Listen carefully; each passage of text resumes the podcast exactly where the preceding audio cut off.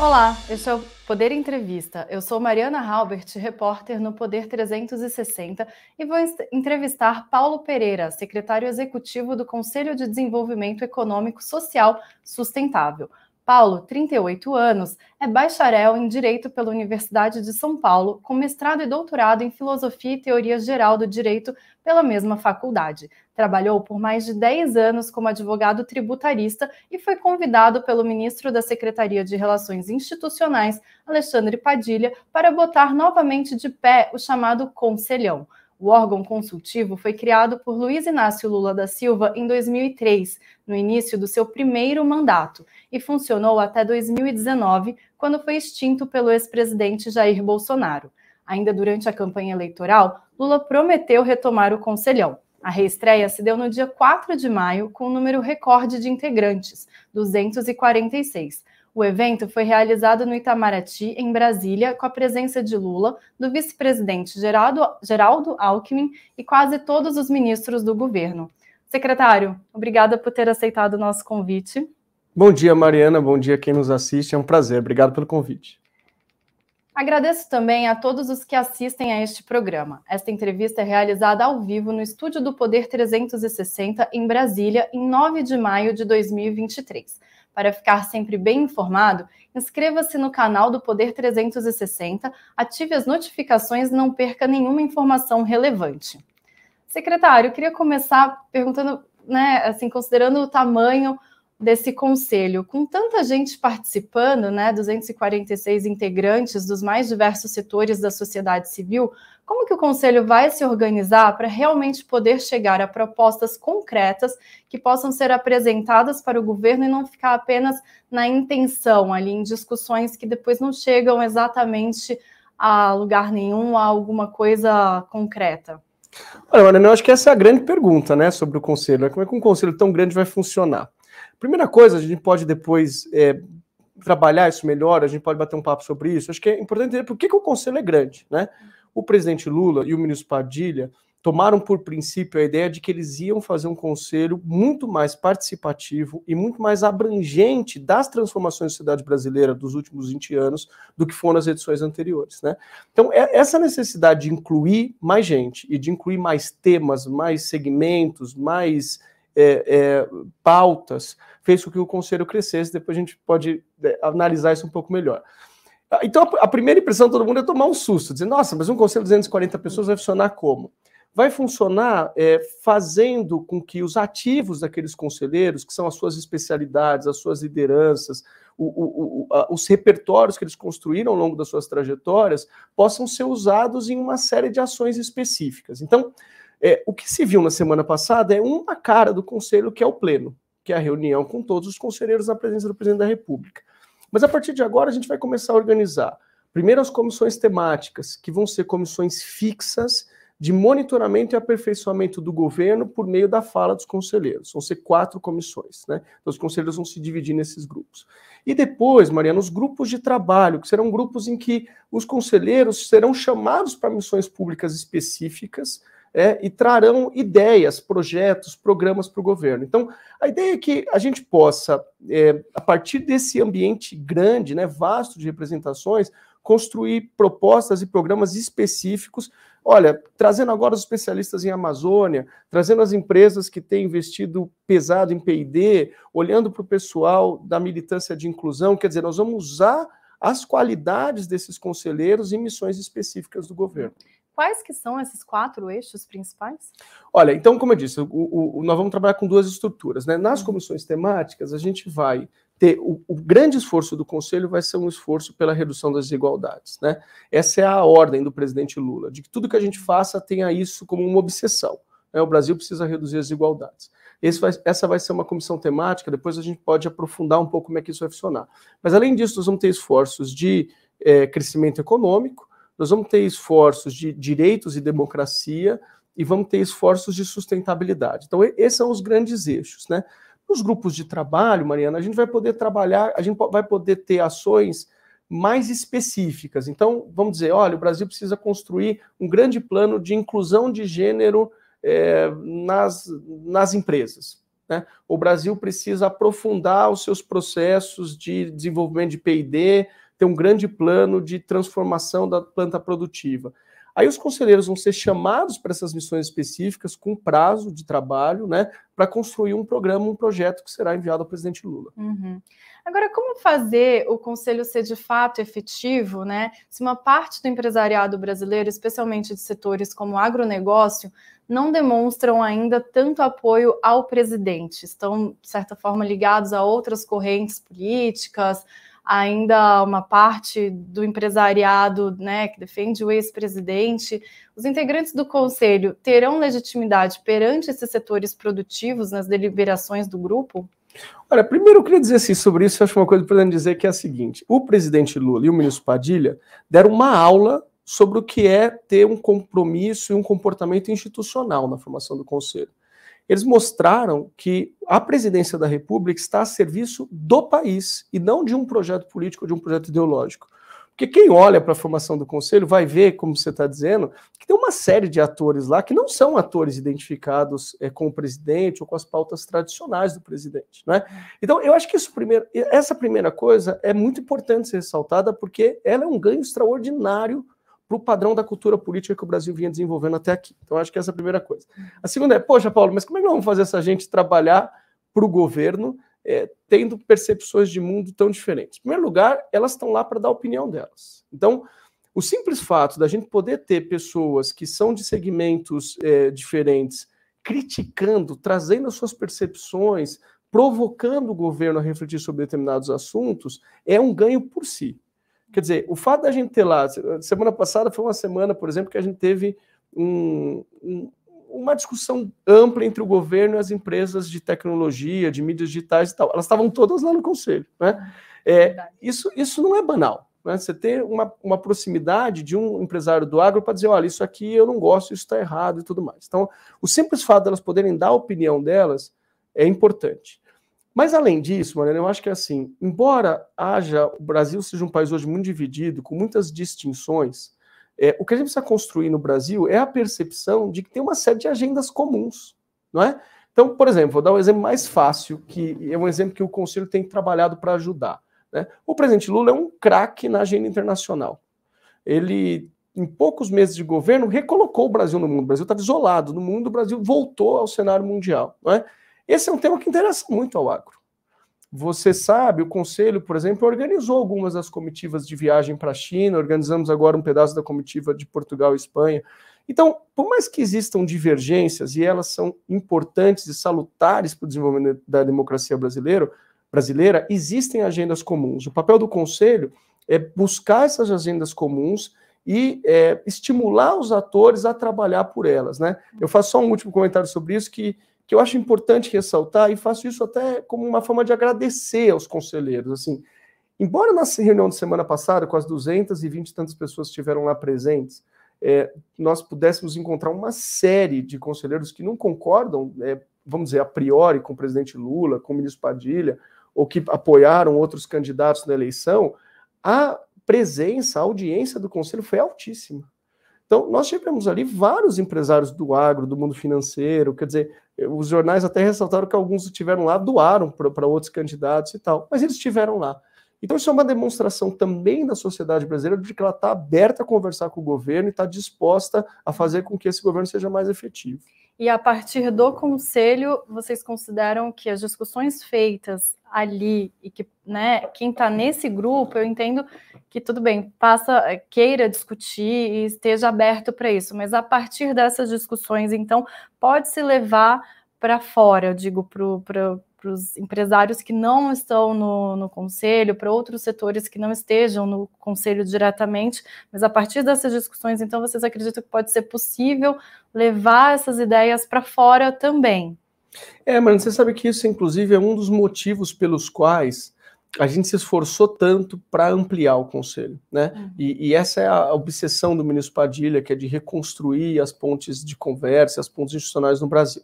Se a gente olhar ali para as 240 pessoas, é, a gente tem grandes lideranças, mas elas vão ter um poder limitado de consertar um pouco esse ambiente de conversa no Brasil.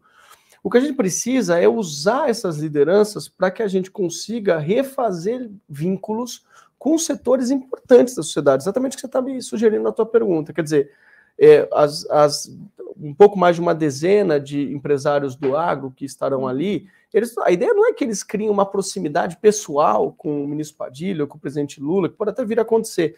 A ideia é que eles sejam porta-vozes, que eles tragam é, muitas das demandas dos seus setores para o governo. Né? Hoje, hoje de manhã eu estava numa outra conversa a gente estava dizendo que um pouco do nosso desafio agora é conseguir fazer o conselho estar mais próximo das pessoas. Então, o ministro Padilha tem organizado agendas regionais, a ideia é que a gente faça reuniões do conselho nos estados. Você sabe, Mariana, é a primeira vez na história do conselho em que a gente tem representantes de todos os estados brasileiros. Né?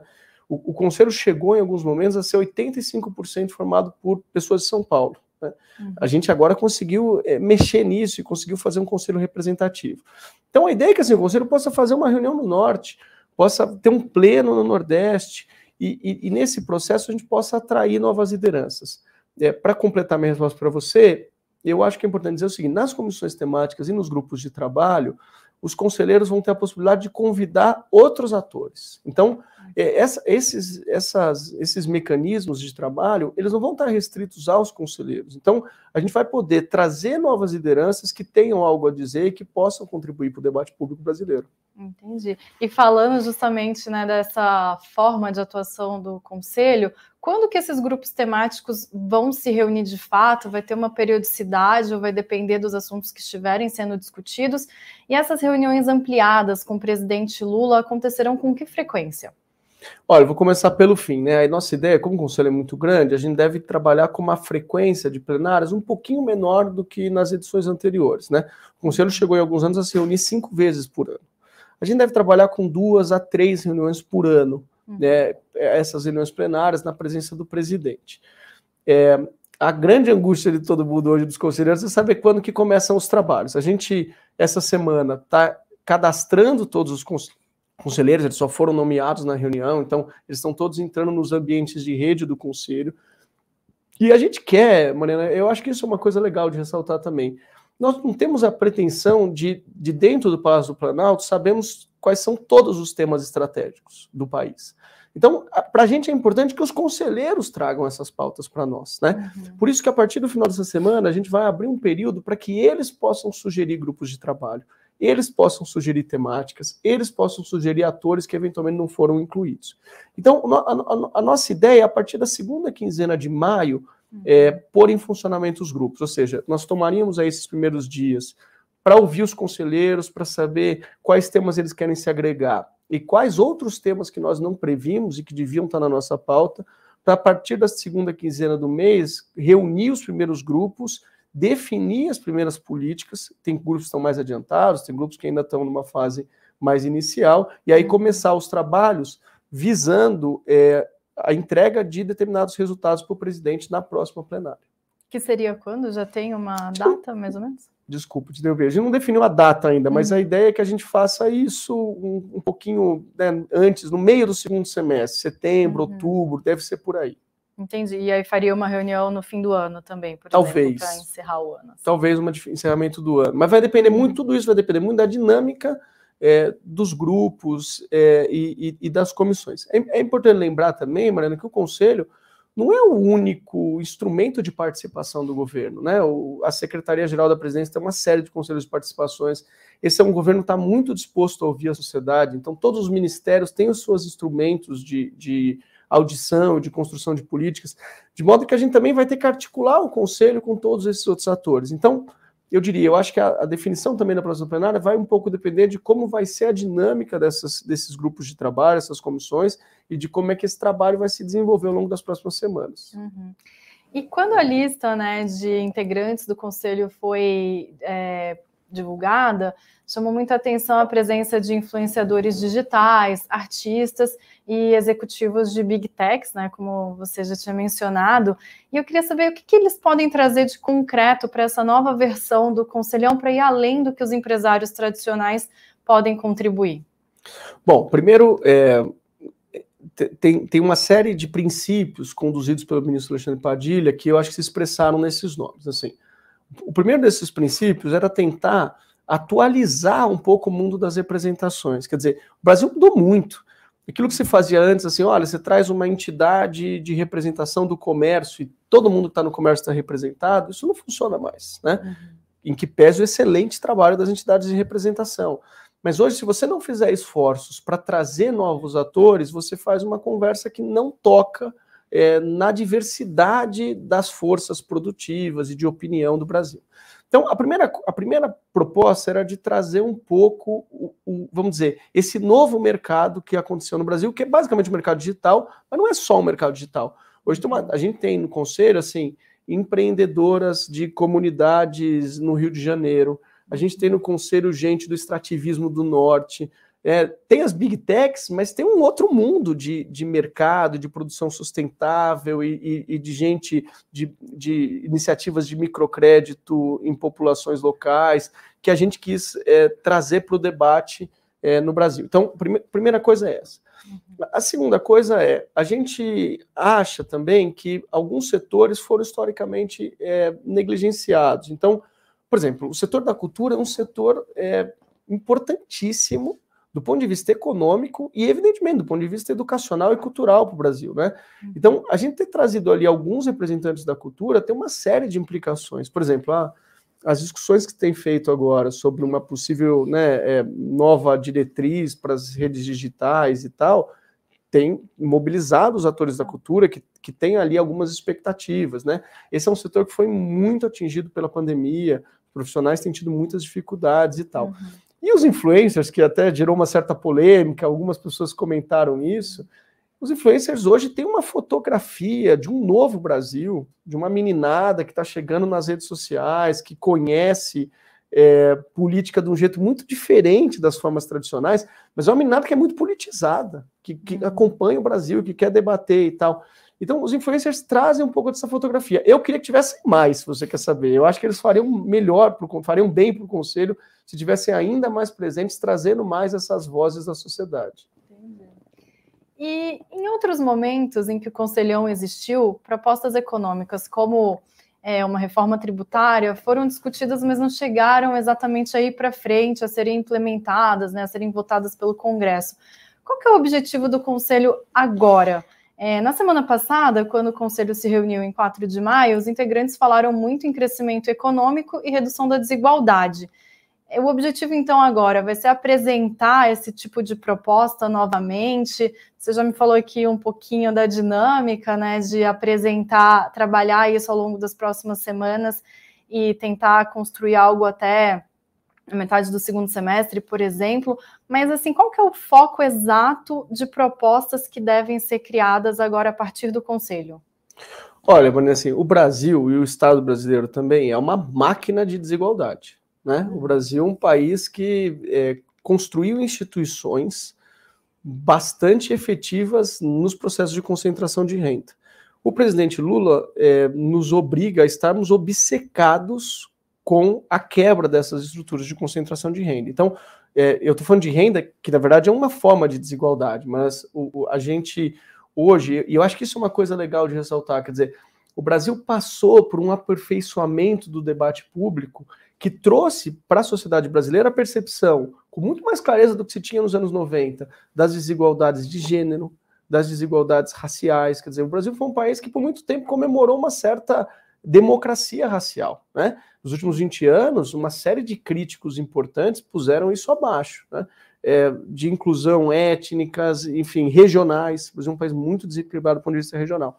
Então, o primeiro diagnóstico é esse, assim. E, e uma coisa que os últimos anos nos mostraram é que é, muitas das políticas públicas se enfraqueceram com muita rapidez. Quer dizer, o Brasil piorou muito, botou gente de novo na lista é, da fome. Então, é, tudo isso para dizer o seguinte: a gente precisa construir instituições melhores para resolver o primeiro grande problema nacional, que é o problema da desigualdade. Uhum. Mas, ao mesmo tempo, é, o Brasil não cresce há muitos anos. É, se você olhar para uma curva dos últimos 40, 50 anos, com exceção dos governos do presidente Lula, o Brasil cresceu muito pouco. É, e a gente precisa achar novas formas de crescimento que não são as formas tradicionais dos anos 80, 90 e 2000. Quer dizer, uhum. então hoje um outro mundo, um mundo de tecnologia, novos atores globais, novos mercados globais. O conselho vai ter um pouco o papel de olhar para essa nova pauta de desenvolvimento, casando isso com uma obsessão pela igualdade, né? O presidente Padilha, o ministro Padilha gosta de ressaltar que o presidente Lula foi o presidente que conseguiu entregar é, na história do Brasil, foi o único presidente que conseguiu entregar na história do Brasil três coisas ao mesmo tempo, né? Saúde fiscal, é, inclusão e crescimento. É essa rota que a gente precisa construir de novo. Agora, não é a mesma fórmula dos anos 2000, nós vamos ter que construir uma nova. Faço só um comentário final do que você diz, assim, é verdade, a reforma tributária passou pelo Conselho e não foi aprovada naquele momento. A gente está otimista que ela seja aprovada agora. E é uma reforma, a reforma tributária que pode vir a ser aprovada agora é uma reforma que tem muito daquela que foi discutida no Conselho. Mas, como disse o Luiz Padilha ontem, não se ganha um campeonato ganhando todos os jogos, né? Nem todas as agendas que sairão do Conselho serão bem-sucedidas, mas tem várias outras que serão. Então, é, o, o, o, os, os programas, por exemplo, é, do Minha Casa Minha Vida, do ProUni, é, uma série de iniciativas é, de crédito, de inovação que foram feitas no final dos anos 2000, várias dessas iniciativas passaram pelo Conselho. Então, a nossa ideia, é, Mariana, não é que a gente consiga emplacar todas as agendas, mas que o Conselho seja um formulador de ideias que uhum. possam apoiar a presidência e os outros ministérios na construção dessa nova agenda econômica, social e sustentável. Uhum. E o Conselho vai participar diretamente de discussões sobre pautas que estão no Congresso, né? Então, coisas que já estão prontas, que já estão em discussão. E aí eu trago de novo como exemplo a questão da reforma tributária ou até mesmo a nova regra fiscal que já foi apresentada e já está sendo discutida pelo Congresso, né? Como é que o Conselho vai atuar nessas discussões que já estão postas, né? E aí sai um pouquinho do que a gente está falando de formular, de pensar que são é, assuntos mais concretos. Os conselheiros podem atuar, por exemplo, ajudando na articulação do governo junto ao Congresso, ou poderiam atuar justamente nessa discussão mais, eu digo mais teórica, porque fica no âmbito do conselho, né, não exatamente do Congresso que vota, mas eu digo como que vai, que os conselheiros podem ajudar de fato nessa, nesses projetos e nessas é, propostas que já estão postas. Olha, acho que a primeira coisa para falar, para dizer é, sobre isso, Mariana, é ressaltar a independência, a autonomia do Poder Legislativo brasileiro. Então, o Conselho não tem nenhuma pretensão de, vamos dizer, se miscuir ou, ou, vamos dizer, pegar um pedacinho da pauta institucional do parlamento. O parlamento é autônomo, tem os seus representantes, é o único órgão que representa a sociedade brasileira, seja pela sua população ou pela representação dos estados. E ele tem autonomia para desenhar suas formas de decisão, né, independente do Poder Executivo. Uhum. O Conselho é, a priori, um órgão do Poder Executivo. Então, a ideia é que a gente, a partir do Conselho, ajude a formar melhor as nossas posições na Secretaria de Relações Institucionais, é, na governança política do governo e, e, e no processo de construção das agendas dos ministérios. Agora, é lógico, o conselho tem em si expressões relevantes da sociedade brasileira, né? Uhum. E essas, essas lideranças são ouvidas constantemente, com ou sem conselho. Então, se o conselho puder dar contribuições para o debate público, ele dará, né? É, o caso das big techs é evidente, quer dizer, se o conselho já tivesse instaurado, provavelmente o conselho teria tentado formar ali um grupo de trabalho para contribuir com a posição do governo e, se o parlamento quisesse, para contribuir com o trabalho do parlamento. Mas é, é importante deixar muito claro isso, que é, a autonomia e, e, o papel institucional do Congresso é soberano e não há no Conselho nenhuma vontade de, vamos dizer, passar essa linha. A gente está lá é, para ajudar o Poder Executivo e, evidentemente, para dar contribuições mais gerais para o debate público. Uhum. E voltando um pouquinho no que a gente já trouxe no início, mas sobre a formação mesmo do Conselho, qual que foi o critério de escolha desses participantes? Né? Você já explicou um pouquinho é, sobre a representatividade, gente de vários setores, mas como que foi feita a definição de quem participaria? E você mencionou um pouquinho também que pode ser que o conselho se amplie, é, né? Pode ser que novas pessoas é, possam integrar. Eu queria saber como que é, é, essa ampliação pode ser feita, se esses novos conselheiros vão passar a fazer parte de fato, ou se vão contribuir em discussões pontuais, né, em eventos pontuais. Como que vai ser essa nova fase? Olha, a primeira coisa que nos surpreendeu na montagem do conselho é a demanda social por representação. Né? A gente às vezes a gente tem essa imagem que é verdadeira de uma sociedade muito cindida, mas eu acho que aos poucos a gente está conseguindo quebrar isso. Né? Então a quantidade de empresários, de líderes setoriais, de trabalhadores, de ativistas, de sociedade civil que quis ir para o conselho é, é, é, gigante, né? Isso gerou, isso gerou vários problemas. A nossa vida ficou muito difícil. Foi muito difícil montar o conselho. Uhum. Nós recebemos assim mais de 1.300 pleitos. Então, as últimas semanas foram semanas muito difíceis no sentido de poder escolher os representantes que estariam ali. Bom, é, o conselho foi feito para, vamos dizer, representar uma fotografia melhor da sociedade brasileira do que o que nós tivemos nas últimas edições. Então, o ministro Padilha se empenhou muito para construir é, um, um, um, organismo que fosse mais inclusivo né, uhum. e que saísse um pouco de processos de concentração que a gente viveu um pouco nos últimos, nas últimas edições. Então, alguns números importantes. assim. É, nós temos nesse conselho é, uma representação feminina de 40%, que é pouca, a gente gostaria de ter chegado pelo menos na representação da sociedade brasileira, que se não me engano são 52%, é, mas representa um avanço grande em relação às outras edições. Nós tivemos edições que a representação feminina foi de 10%, 12%. Uhum. É, o, o, conselho, que chegou a ser quase 85% paulista, é, hoje é um conselho muito mais regional, com representantes de todos os estados. Também isso nunca tinha acontecido, é inédito. Né?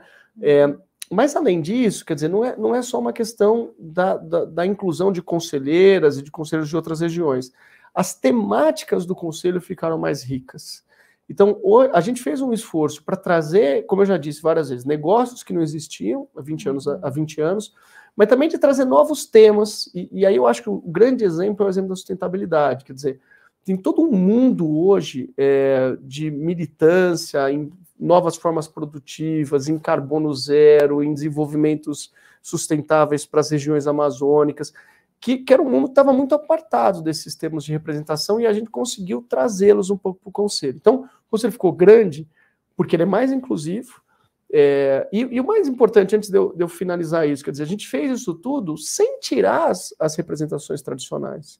Então, a Fiesp está lá, é, as associações é, de, de, empregadores estão lá, associações é, tradicionais de representação sindical estão lá. Então, esse processo todo gerou um conselho mais inclusivo, com novos atores, e, e, eu acho que um pouco mais antenado com a diversidade da sociedade brasileira de hoje. Uhum.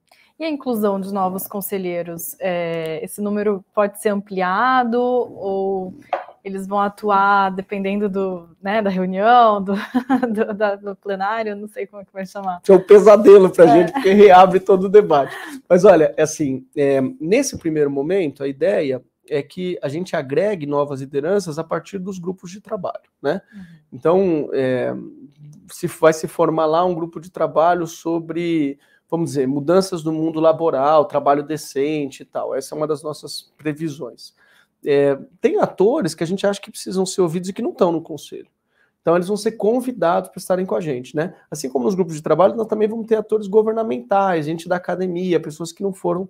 Então tem um grande especialista em é, novas formas de trabalho numa universidade federal de tal lugar, que vai convidá-lo para estar no grupo de trabalho. Uhum. Então, a primeira coisa é essa. Depois, esse processo de regionalização do conselho, a ideia é que ele vai ampliando um pouco as redes do conselho, né? Então, a gente vai fazer um, sei lá, uma reunião na Bahia, a gente traz os conselheiros da Bahia, mas também podemos convidar outras pessoas, outras lideranças que tivessem interesse em estar lá conosco. É, eu acho, isso, isso é uma decisão que não está tomada ainda, Mariana, mas nós vamos ter que passar por um processo de renovação de conselheiros, né? Uhum. Os conselheiros têm um mandato, mas aos poucos a gente vai entendendo, é, enfim, quais lideranças é, novas precisam ser é, recebidas, as lideranças que já deram suas contribuições. Então, vai ser natural a gente rediscutir os conselheiros em algum momento. Mas nesse momento é estabilizar esse corpo que está aí, uhum. é, senão os pedidos voltam a aparecer, e, e, e trabalhar para incluir novas lideranças nas ações específicas dos grupos de trabalho e nas comissões temáticas. Entendi. E a gente já falou um pouco de como o conselho vai é, trabalhar com com outras é, representações da sociedade fora do conselho, né? Agora eu queria saber como é que essas posições antagônicas dentro do conselho vão também conseguir lidar com essas diferenças e chegar é, a posições comuns, ou então, pelo menos, é, travar um diálogo ali que possa gerar algum fruto concreto, né? E aí eu cito como exemplo, por exemplo, os representantes do agronegócio e indígenas e ambientalistas, ou produtores rurais e o MST, é, empresários e sindicalistas. Então, como é que vai ser essa arbitragem das discussões que vão envolver atores tão diferentes dentro do conselho? Olha, primeiro eu acho legal dizer, mas assim, que eu acho que tem um ganho do conselho, que é um ganho de cultura política é, per se, que é a seguinte. Uhum. Por exemplo, na, na reuni... as últimas semanas foram muito marcadas um pouco pelas tensões entre é, atores do campo, né, do mundo agro e tal, e, e membros do MST. Eles estavam juntos Sim. e almoçaram juntos lá semana passada. Né? Uhum. Então, tem, uma tem, uma, tem um ganho de cultura política que eu acho que combate um pouco, isso é uma coisa até que o presidente Lula mencionou no discurso dele no Conselho, é, o que é esse ambiente da esfera pública virtual, em, onde, em que ninguém se conhece, uhum. é, em, em, que os processos, vamos dizer, se escalam para processos de violência com muita rapidez. Né? Nós vamos dar rosto e carne para esses atores, para que eles se conheçam, tentem entender um pouco os pontos de vistas uns dos outros, e, e com isso criar alguns processos de aproximação mínima, né? Uhum. É, você sabe que a gente monta as mesas do conselho misturando os atores, né? Então vai lá um, um, super empresário do agro, ele senta do lado de um ativista de democratização da terra, do lado de uma pessoa que representa pessoas em situação de rua e do lado de um sindicalista, né? A gente, a gente acha que, primeira coisa, isso não é banal, né? Quer dizer, conseguir fazer com que as pessoas troquem ali um pouco das suas experiências e passem por um processo de humanização, é, vamos dizer, do antagonista, é importante. Uhum. Segunda coisa, nós não temos a pretensão de resolver é, todos os problemas do Brasil, é, é, até porque eu não sei o quanto eles são solúveis, o Brasil faz muito complexo. Mas a gente acha que o Conselho pode dar algumas contribuições. Então, por exemplo, é, a gente, o Ministério do Trabalho está fazendo um trabalho forte é, e consistente para a regulação é, das é, novas formas de proteção social dos trabalhadores de aplicativos. Né? Uhum. O Conselho pode dar uma contribuição nisso, quer dizer, alinhados e, e, e provavelmente sob pedido do ministro Marinho, talvez a gente possa botar representantes é, dos entregadores, trazer essas empresas de aplicativos, entender se tem alguma conciliação possível. Né? É, no caso, por exemplo, do agro, além das pautas tradicionais do governo que interessem ao agro, o Conselho pode ajudar em mediações. É, o, o ministro Paulo Teixeira é, convidou, me convidou, inclusive, convidou o conselho para ajudar na mediação do, da, da do primeira invasão da, da, da, fazenda da Suzano, que aconteceu no sul da Bahia há algumas semanas. Uhum. Então, a, a, e, e, o que a gente percebe né, na prática é que esses processos funcionam. Né? Por mais que a gente é, abasteça a imprensa com uma série de tensões e tal, é como eu disse há pouco, as pessoas estavam lá, é, essas, por exemplo, invasões do MST, a maioria delas já foi encerrada, isso ajuda a criar uma nova pauta importante de reivindicações. O agro também, aos poucos, vai se sensibilizando para determinados temas. Então, nós não vamos resolver tudo, e não precisamos resolver tudo, porque o governo é muito qualificado, tem grandes atores, tem é, ministérios formados por, por gente de, de, grande qualidade, que de uhum. modo que o conselho é só mais um ator nesse processo de conversa. Mas a gente vai dar a nossa contribuição. Como é que foi esse processo de mediação nesse caso da Suzano? O, o, o Ministério do Desenvolvimento Agrário chamou uma reunião. É, esse, esse processo da, da, invasão da Fazenda da Suzano era um, era um, processo que remetia a uma série de negociações lá do começo dos anos 2000. Uhum. Né? O Ministério do Desenvolvimento Agrário chamou uma reunião, pôs todo mundo na mesa, uma reunião com cara de conselhão.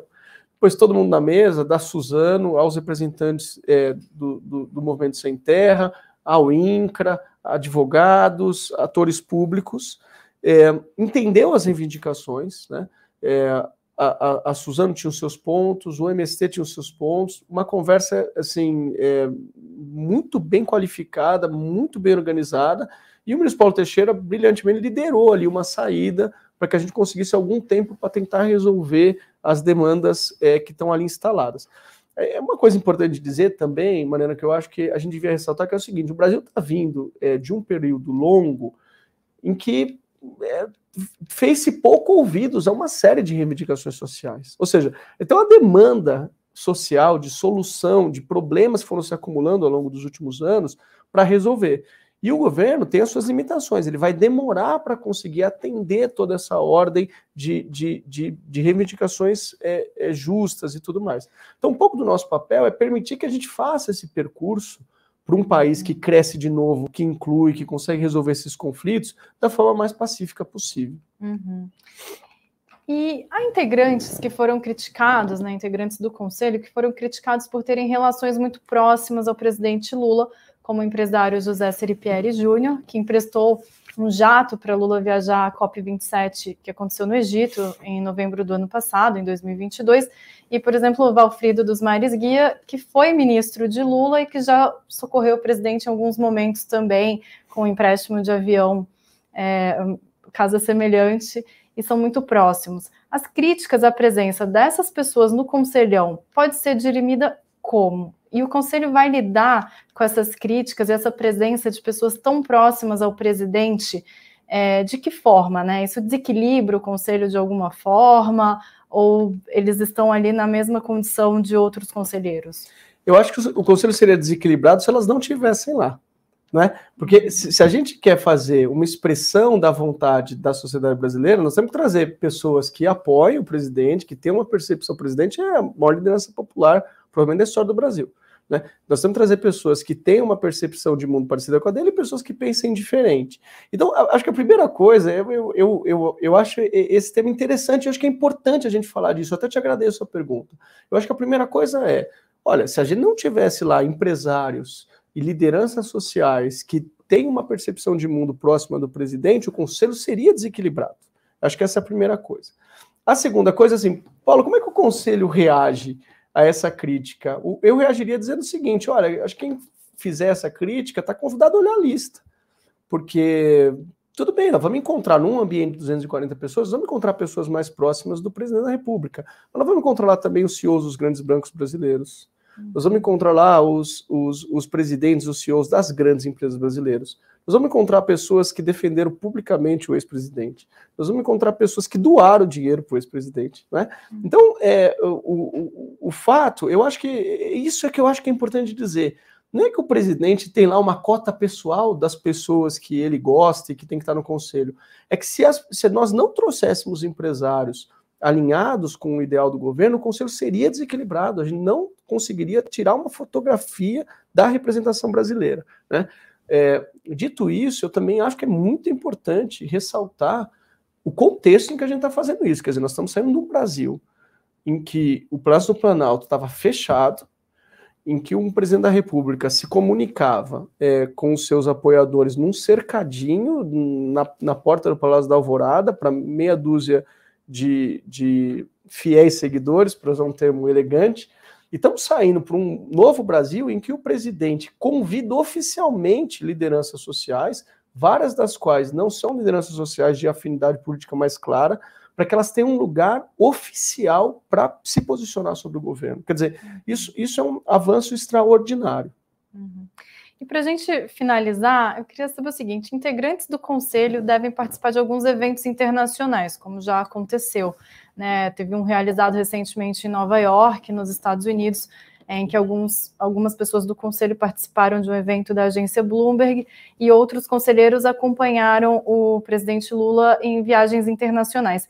Por que, que esses conselheiros fizeram essas viagens e qual que vai ser essa agenda internacional do, do Conselhão? Olha, mas uma, um, uma coisa que o Conselho quer fazer é, é, é, um pouco a primeira resposta que eu te dei lá atrás, quer dizer, num organismo de 240 pessoas, o único jeito da gente funcionar é conseguir identificar as agendas, é, vamos dizer, as agendas específicas e desenvolvê-las. Uhum. Que esforço que a gente está tentando fazer? É de olhar para a agenda internacional e identificar em cada agenda internacional um aspecto estratégico para uma, uma força social que está ali representada. Então, por exemplo, na agenda é, da China, a gente tentou trazer é, o, a, os representantes do agro, convidamos os representantes do agro para que eles para que eles pudessem ir à, à China, mas também convidamos gente da tecnologia, algumas pessoas da universidade, porque nos pareceu que eram os ativos que a gente poderia tirar ali da agenda da China. Na, na, na, viagem de Portugal, foram convidados muita gente ligada à universidade, ao ativismo, então, a ideia é identificar em cada agenda quais seriam pontos de contato prioritários que nos, nos pareceriam que, vamos dizer, pudessem gerar ganhos importantes para o Brasil, e a partir desses pontos prioritários, fazer com que essas lideranças do Conselho é, busquem parcerias, é, investimentos, é, alianças estratégicas para esses segmentos do Brasil. É, é, isso é uma coisa importante de dizer, quer dizer, o Brasil é um país relativamente isolado no comércio mundial. Primeira coisa, né? O Brasil uhum. responde por um percentual pequeno do comércio internacional, cerca de 1 ou 2%. É, e, nós, e, por outro lado, nós temos ilhas de excelência produtivas no Brasil, quer dizer, nós temos uma série de negócios e de segmentos que poderiam estar mais inseridos. Depois, é, é, é importante lembrar, Mariana, que assim, o Brasil corre um risco grande por uma falta de de uma política comprometida com isso, de ficar fora das novas transformações do capitalismo. Quer dizer, uhum. se o Brasil não se alinhar com tudo que está acontecendo em termos de tecnologia, tudo que está acontecendo em termos de sustentabilidade no mundo, a gente vai ficar ainda mais isolado. Os conselheiros têm um papel. Eu acho que esse é o ponto. É, é um gesto até de humildade do governo brasileiro, de dizer, olha, não é o governo brasileiro que vai fazer todas essas ações, criar esses acordos, construir essas parcerias sozinhos. Se as grandes empresas brasileiras, se os grandes acadêmicos brasileiros, se os grandes ativistas brasileiros puderem ir com o governo para construir essas pontes, o Brasil vai se fortalecer. E chega ao final esta edição do Poder Entrevista. Em nome do jornal digital Poder 360, eu agradeço ao secretário executivo do Conselho de Desenvolvimento Econômico Social Sustentável, Paulo Pereira. Obrigado, Mariana. Foi um prazer estar aqui. Bom dia para você e para todo mundo que nos assistiu. Agradeço também a todos os web espectadores que assistiram a esta entrevista. Ela foi realizada ao vivo no estúdio do Poder 360 em Brasília. Para ficar sempre bem informado, inscreva-se no canal do jornal, ative as notificações e não perca nenhuma informação relevante. Muito obrigada e até a próxima.